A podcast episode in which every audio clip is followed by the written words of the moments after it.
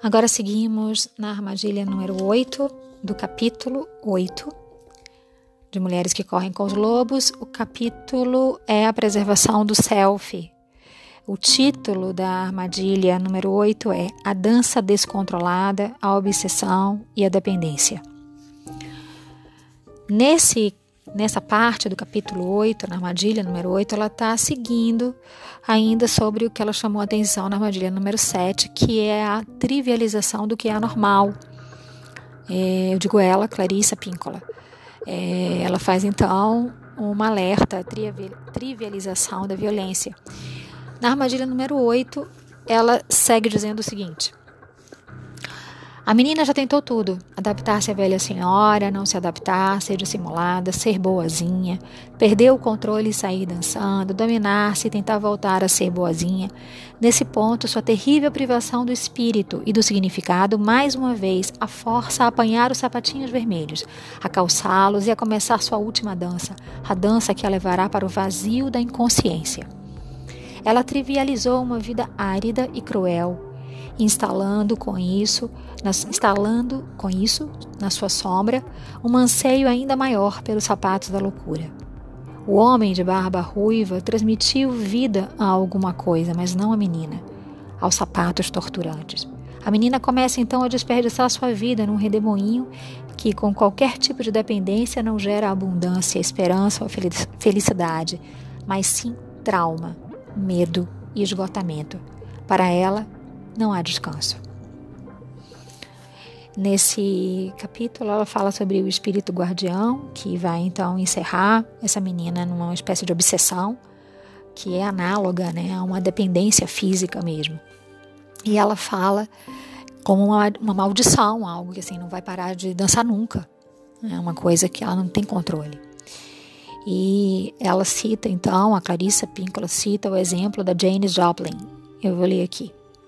A vida de muitas mulheres criativas seguiu esse modelo. Quando era adolescente, Jane Joplin tentou se adaptar aos costumes de sua cidadezinha.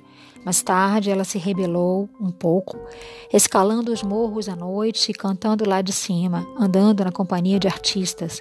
Depois de seus pais, foram, depois que seus pais foram chamados à escola para dar conta do comportamento da filha, ela começou uma vida dupla agindo na superfície com modéstia, mas atravessando escondida a fronteira para ouvir jazz. Ela entrou para a universidade, adoeceu gravemente em virtude da dependência às drogas, recuperou-se, entre aspas, e tentou levar uma vida normal. Aos poucos, ela voltou a beber, formou uma pequena banda, envolveu-se com drogas e assumiu de vez os sapatos vermelhos. Ela dançou e dançou até morrer de overdose aos 27 anos de idade.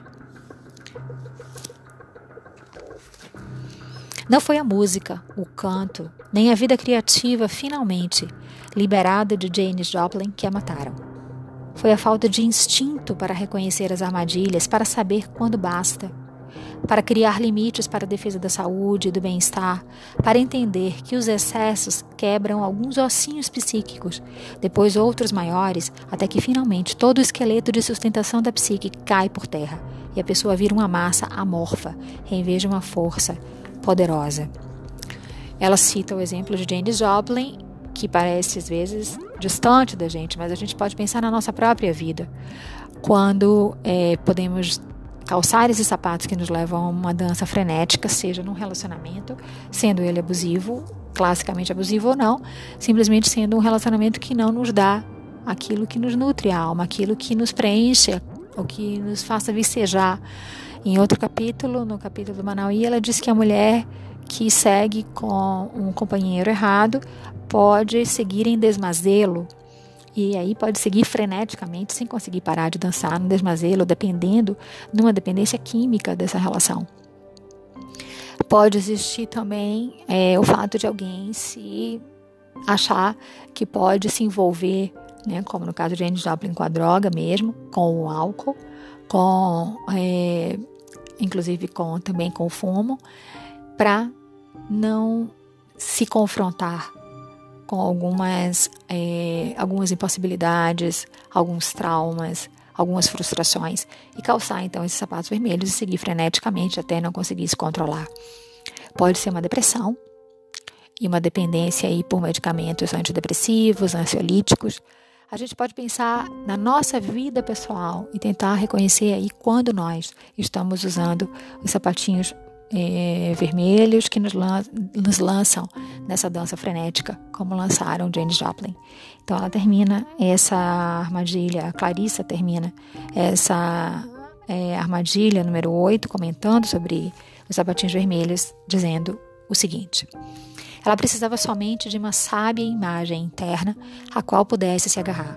Ela é Jane Joplin. Um resquício de instinto que durasse até que ela pudesse dar início ao longo trabalho de reformulação do instinto e da percepção íntima.